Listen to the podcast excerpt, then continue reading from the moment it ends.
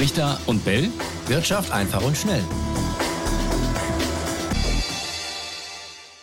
Und wir haben ja vor drei Wochen schon über den Bitcoin gesprochen, die bekannteste und älteste Kryptowährung. Heute wollen wir über die wahrscheinlich zweitbekannteste sprechen, über Ethereum. Genau. Auch die setzt natürlich wie der Bitcoin auf die Blockchain-Technik. Aber was unterscheidet denn beide Kryptos eigentlich konkret? Und wie kann man auf Ethereum setzen? Wie kann man Ethereum überhaupt nutzen? Dazu haben wir heute einen Gast eingeladen, einen Kompetenten, Markus Miller. Er ist Krypto-Experte. Schönen guten Tag, Herr Miller. Hallo, Herr Brichter, freue mich sehr. Bevor wir jetzt mal über die Unterschiede zwischen Bitcoin und Ethereum sprechen, ganz genau am Anfang vielleicht, wie funktioniert Ethereum? Also grundsätzlich ist es mal so, Bitcoin und Ethereum sind zwei Kryptowährungen.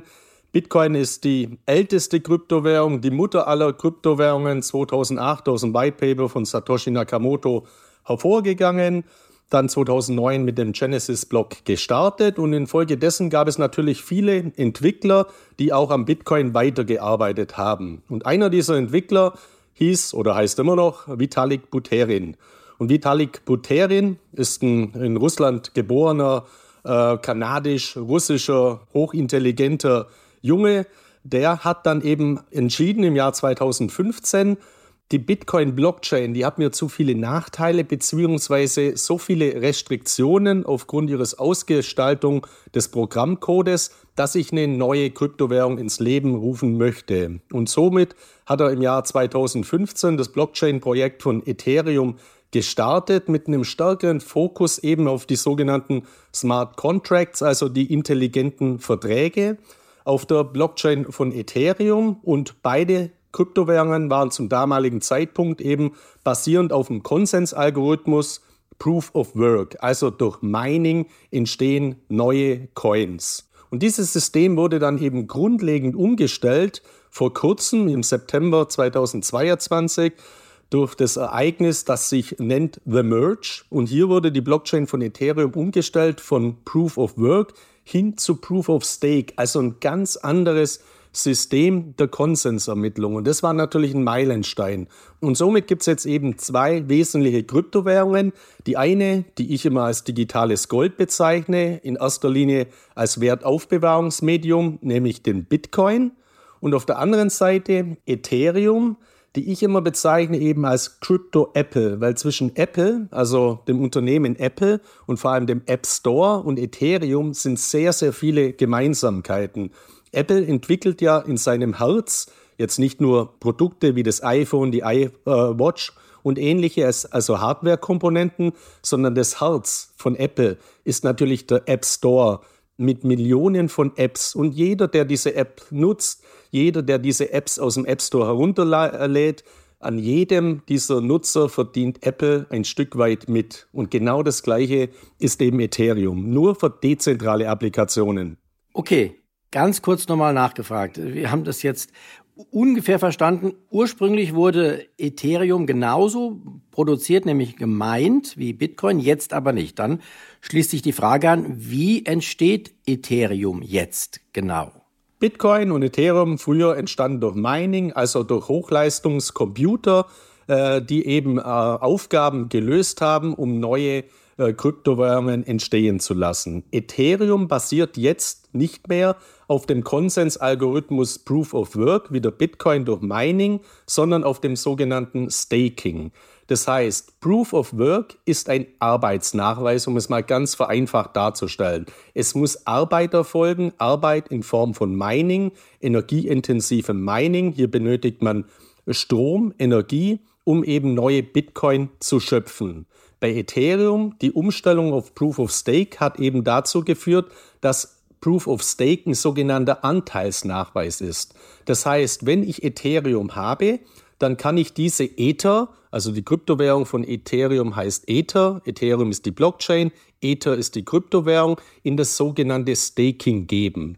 Und das Staking, das ist ein relativ komplexes System, wo über Validatoren eben die Sicherheit der Blockchain ähm, sichergestellt wird und dadurch eben neue Ether ausgeschüttet werden. Und äh, diese Ethereum, diese Ether, die ich eben in Staking gebe, als Anteilsnachweis, die werden dafür geblockt und die Sicherheit der Blockchain dargestellt und neue Ether ausgeschüttet. Das sind die zwei grundlegenden Systeme. Ich brauche tatsächlich alte Ether, um neue zu schaffen oder schaffen zu lassen. Wem gehören die neuen dann? Auch mir? Genau, auch Ihnen. Also wenn Sie Ethereum in Staking geben, dann bekommen Sie einen gewissen Anteil eben hier ausgeschüttet und die gehen dann eben in Ihren Besitz über. Okay, also das bringt uns aber schon zu dem Punkt, wie komme ich eigentlich dran? Also das, was Sie jetzt ausgeführt haben, ähm, ist tatsächlich, glaube ich, für jemand, der äh, das noch nie gehört hat, sehr kompliziert nachzuvollziehen. Ist ja beim Bitcoin teilweise auch der Fall. Ist es dann ähnlich kompliziert zu kaufen, äh, wie wir das vom Bitcoin dann kennen? Ja, genau. Ist genau identisch. Also erwerbbar sind Ethereum genauso wie Bitcoin über Kryptobörsen. Es ist ein bisschen vergleichbar Staking wie bei einer Anleihe, also der Zins. Also wenn ich äh, Zinsen bekommen möchte, dann muss ich ja in irgendwas investieren. Also ich muss ein Festgeld abschließen, ich muss ein Sparbuch abschließen, ich muss eine Anleihe kaufen. Und wenn ich die Anleihe habe, dann habe ich Anspruch, eben Zinsen zu bekommen. Oder nehmen Sie das Beispiel äh, an der Börse mit Aktien. Wenn ich eine Aktie habe, dann habe ich äh, die Möglichkeit, Dividenden zu erhalten, vorausgesetzt diese AG zahlt natürlich ihr Dividenden aus bzw. schüttet Dividenden aus. Also ich benötige einen Anteil, um eben Zinsen zu erhalten oder Dividenden zu erhalten oder im Fall von Ethereum eben Staking Rewards zu erhalten. Das Interessante bei Bitcoin ist ja, deswegen wird er ja auch als, als modernes Gold bezeichnet, wie Sie gerade sagten, dass die Anzahl an Bitcoins begrenzt ist. Es wird irgendwann mal eine Obergrenze geben bei etwa 21 Millionen. Ist denn auch die Zahl der Ether begrenzt? Nein, das ist ein großer Unterschied. Also der maximale Supply von Bitcoin bekanntermaßen ist auf 21 Millionen Stück begrenzt, die durch das Mining-System dann äh, ja, letztmalig äh, geschöpft werden. Also der letzte Bitcoin wird im Jahr 2140 gemeint werden. Bei Ethereum durch dieses Staking-System gibt es keinen Maximal Supply. Also die Menge an Ethereum ist grundlegend nicht nach oben begrenzt. Dennoch muss man jetzt dazu sagen, Ethereum hat eine sogenannte Token Burn Funktion im Algorithmus, also in seinem Programmcode integriert. Das heißt, es werden jeden Tag Ethereum mit jeder Transaktion verbrannt. Und das Interessante ist jetzt, um Ihnen hier mal eine Zahl zu geben, die man auch über eine Internetseite Realtime abrufen kann, nämlich die Internetseite ultrasound.money, ist, dass täglich oder dass derzeit weit mehr Ethereum verbrannt werden, als neue Ethereum gestaked werden, also geschöpft werden. Und seit dem The Merge am 15. September 2022, also seit der Umstellung bei Ethereum von Proof of Work auf Proof of Stake, wurden eben weit mehr Ether verbrannt als neu gestaked. 1,34 Millionen Ethereum wurden verbrannt, circa eine Million Ethereum wurden neu herausgegeben. Also rund 34 Prozent mehr wurden verbrannt. Deswegen ist die Inflationsrate von Ethereum interessanterweise in Relation zu Gold oder auch zum Bitcoin negativ und liegt derzeit bei minus 0,2 Prozent. Das wäre interessant zu wissen, wird es so weitergehen? Wird also die Menge an verfügbaren Ether weiter abnehmen und der Preis damit weiter steigen? Und es kommt natürlich darauf an, wie stark die Anwendungen von Ethereum in der Zukunft in der Finanzwirtschaft, in der Realwirtschaft weiter zunehmen werden. Wenn natürlich hier das weiter zunimmt, also weiter Ethereum auf starke Nachfrage trifft, dann lässt sich äh, schon sagen, dass mit hoher Wahrscheinlichkeit die Inflationsrate von Ethereum zumindest sehr niedrig bleiben wird, wenn nicht sogar negativ, sodass äh, Ether mehr verbrannt wird, als neu auf den Markt kommt. Und das ist natürlich auch ein eingebauter Inflationsschutzeffekt durch diese sogenannte Burn-Funktion, die vergleichbar ist oder die auf der Gegenseite beim Bitcoin ja mit dem Halving-Effekt integriert ist, dass alle vier Jahre die Neuschöpfung, die Rewards äh, für die Miner eben halbiert werden bis ins Jahr 2140 und somit eben eine Inflationsschutzfunktion eingebaut wird. Und das ist oder ist und das ist natürlich das Entscheidende. Auch das ist bei Ethereum der Fall. Wie ist es zu erklären, dass die Kurse so unterschiedlich sind? Also der Bitcoin, der liegt ungefähr bei 40.000 äh, Euro im Moment. Ähm, von Ethereum oder Ethereum sind es rund 2.000 Euro. Wie, wie ist diese Differenz zu erklären? Die Differenz ist natürlich auf zwei Arten zu äh, erklären. Also auf der einen Seite ist es genauso wie im Aktienbereich. Also eine Aktie, die nur einen Euro kostet, muss jetzt von der Marktkapitalisierung nicht geringer sein wie eine Aktie, die 2000 Euro kostet. Also es kommt natürlich auf die Umlaufmenge der Aktien an oder in dem Fall natürlich auf Ethereum an. Also die Marktkapitalisierung von Ethereum ist natürlich mit deutlichem Abstand hinter dem Bitcoin, aber natürlich äh, nicht nur am Kurs ablesbar, sondern man muss das natürlich immer den Kurs äh, multiplizieren mit der ausstehenden Menge. Und dann im letzten Jahr ist es so, dass der Bitcoin natürlich Ethereum outperformt hat, weil in der Erwartung der Zulassung der Bitcoin ETF-Anträge natürlich der Fokus weit stärker auf dem Bitcoin gelegen ist oder derjenige, die, äh, diejenigen Personen, Investoren, die jetzt in die Welt der Kryptowährungen eingestiegen sind oder in den letzten Jahren einsteigen, die nutzen in erster Linie immer den Bitcoin als die Welt-Krypto-Leitwährung. Und in späterer Folge ist dann eben damit zu rechnen, dass auch Ethereum äh, eben in die Portfolien mit aufgenommen wird. Wir sehen das ja auch derzeit in den USA.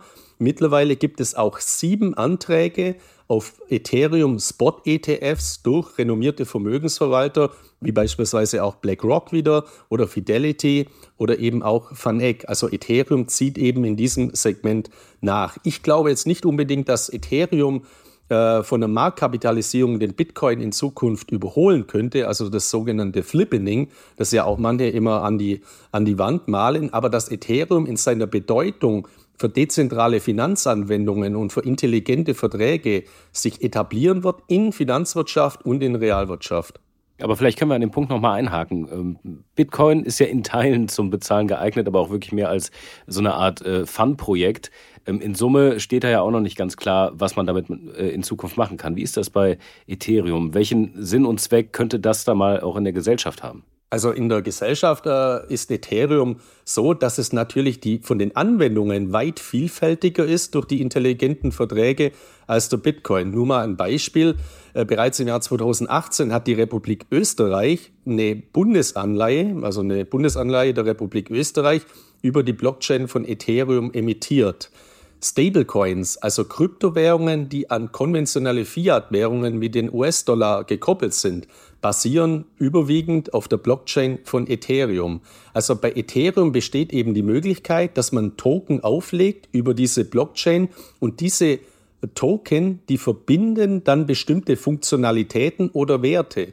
Es lässt sich beispielsweise auch Gold tokenisieren über die Blockchain von Ethereum. Es lassen sich Währungen tokenisieren. Und dadurch, durch dieses lebende Krypto-Ökosystem, hat eben Ethereum ein ganz, ganz großes Potenzial, das Rückgrat zu werden, hier für ein, von lebendes äh, System, ein Ökosystem dezentraler Applikationen. Das ist das, was ich vorher ja gesagt habe. Apple lebt von Applikationen, von Apps. Über zwei Millionen Apps sind in den App Stores vertreten. Und Ethereum wird leben und atmen durch DApps, also für, durch die Apps, also Decentralized Applications, also dezentrale Applikationen. Das heißt, Entwickler, Unternehmen, Regierungen, Staaten haben eben die Möglichkeit, über die öffentliche Blockchain von Ethereum Funktionalitäten, Anwendungen oder auch äh, Vermögenswerte zu digitalisieren und zu tokenisieren und somit handelbar zu machen mit hohen Skalierungseffekten und hohen ja, äh, Transaktionskostenreduktionseffekten. Die Digitalisierung der Vermögenswerte, das ist ja auch ein ganz, ganz großes Zukunftsthema. Wertpapiere zum Beispiel, da gibt es ja auch die ersten jetzt Versuche. Äh, Sie sagen also, im Hintergrund braucht man dann eben eine Kryptowährung wie Ethereum, ähm, diese Blockchain, um das zu vollenden. Ähm, jetzt gibt's ja auch von Seiten der Notenbanken Interesse, eigene Digi-Währungen, Kryptowährungen zu kreieren, also den Euro, digitalen Euro zum Beispiel. Könnte man den dafür dann auch verwenden?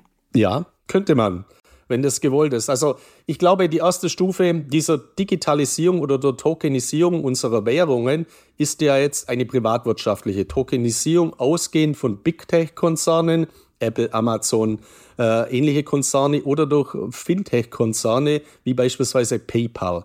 PayPal hat auch eine eigene Kryptowährung mittlerweile auf Stablecoin-Basis herausgegeben und hier dient wiederum die Blockchain von Ethereum für diesen Stablecoin zur Abwicklung. Es kann jetzt durchaus sein, dass in Zukunft auch Staaten sagen, aufgrund der öffentlichen Transparenz entscheiden wir uns für eine öffentliche Blockchain, eine bereits entstehende Blockchain wie Ethereum, dass man eben eine Staatskryptowährung, also sogenannte Central Bank Digital Currencies, CBDCs, über öffentliche Blockchains wie Ethereum abwickelt.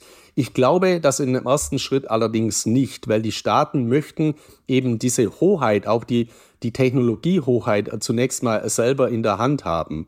Es gibt aber auch Staaten, äh, Ukraine beispielsweise, die haben so ein Projekt mal am Laufen gehabt oder nach wie vor am Laufen äh, über eine Blockchain namens Stellar. Also es muss jetzt nicht primär die Blockchain von Ethereum sein, also es können auch andere Blockchains eben hier äh, in den Fokus von Regierungen fallen für die Abwicklung. Und das, was ich vorher gesagt habe, mit der, mit der Republik Österreich, die eine Bundesanleihe tokenisiert hat über die Blockchain von Ethereum, das ist für mich auch richtungsweisend. Und hier haben wir in der Europäischen Union, gerade auch in Deutschland über die BaFin, natürlich eben auch entsprechende regulatorische Vorschriften, sodass das Bankenunternehmen heute schon machen können. Auch Siemens hat bereits eine Anleihe über die Blockchain eben emittiert. Also das wird ein Weg sein, der zukunftsweisend ist und Ethereum hat hier das Potenzial, eine ganz, ganz große Rolle zu spielen. Vielleicht noch ein kurzes Wort. Welches Potenzial hat Ethereum als Anlage? Wir haben ja beim Bitcoin diese extremen Kursschwankungen, ähm, wo viele Leute wahrscheinlich auch schon sehr viel Geld verloren haben, womöglich aber auch ganz viel Geld gemacht haben. Ist das bei Ethereum ähnlich? Lohnt sich das vielleicht mehr? Ist es gegebenenfalls sicherer? Und was ist da auch mit Blick auf den Kurs zu erwarten? Die Vergangenheit zeigt, dass e- eben Ethereum noch eine weit höhere Volatilität, noch eine weit höhere Schwankungsintensität hat als der Bitcoin. Der Bitcoin ist die stabilste Blockchain. Das ist das absolute Basisinvestment. Aber genauso wie man eben sagt, okay, ich möchte jetzt in die Aktienwelt äh, gehen, ich äh, schaue mir Google an oder Alphabet, ich schaue mir Amazon an, ich schaue mir Meta an, weil sie unterschiedliche Anwendungsfelder haben. Genauso rate ich eben auch Kryptoinvestoren zu diversifizieren, nicht nur auf den Bitcoin zu setzen, sondern mindestens auf Bitcoin und Ethereum. Der Bitcoin kann dabei durchaus auch höher gewichtet werden, aber ich stehe das Chancenpotenzial eben bei Ethereum durchaus als höher sogar ein als beim Bitcoin. Deswegen jeder, der sich mit Kryptowährungen befasst, jeder Investor, der in diese Märkte einsteigen möchte, der muss unter den 20.000, 30.000 Kryptowährungen, die es gibt, jetzt nicht den ultimativen neuen Bitcoin suchen, den gibt es überhaupt nicht, sondern ganz spröde in die beiden führenden Kryptowährungen investieren. Allen voran den Bitcoin und als weitere Ergänzung eben als Ethereum, als Crypto Apple mit einem gigantisch großen Anwendungspotenzial. Aber Schwankungen, also Volatilität, das ist eben ein Preis, den man für Rendite bezahlen muss. Also dessen muss man sich auch bewusst sein, dass wir auch beim Bitcoin und auch bei Ethereum in Zukunft massiv oder exorbitant hohe Schwankungen haben werden. Fazit also als Anlageinstrument vielleicht sogar noch ein Tick ähm, riskanter als Bitcoin wegen der etwas noch höheren äh, Schwankungsanfälligkeit. Aber Ether oder Ethereum hat natürlich viele, viele weitere Anwendungsmöglichkeiten, die der Bitcoin nicht hat. Das war für den Einstieg, denke ich, eine ganz, ganz tolle Sache. Den Einstieg in Ether und Ethereum. Besten Dank, Herr Miller. Und das wird sicherlich nicht das letzte Mal gewesen sein, dass wir Sie zu diesem Thema hier befragen. Jederzeit gerne, Herr Brichter. Vielen, vielen Dank für die Einladung. Ja, und wenn ihr da draußen Fragen habt zum Thema, da waren ja einige Begriffe dabei, die man wahrscheinlich als Laie noch nie gehört habt, ähm, schreibt uns gerne, wie immer, brichter und bell.ntv.de, das ist unsere E-Mail-Adresse. Schönen Dank, Herr Miller, auch von meiner Seite und dann hören wir uns nächste Woche wieder. Bis dann. Ciao, ciao. Tschüss. Brichter und Bell. Wirtschaft einfach und schnell.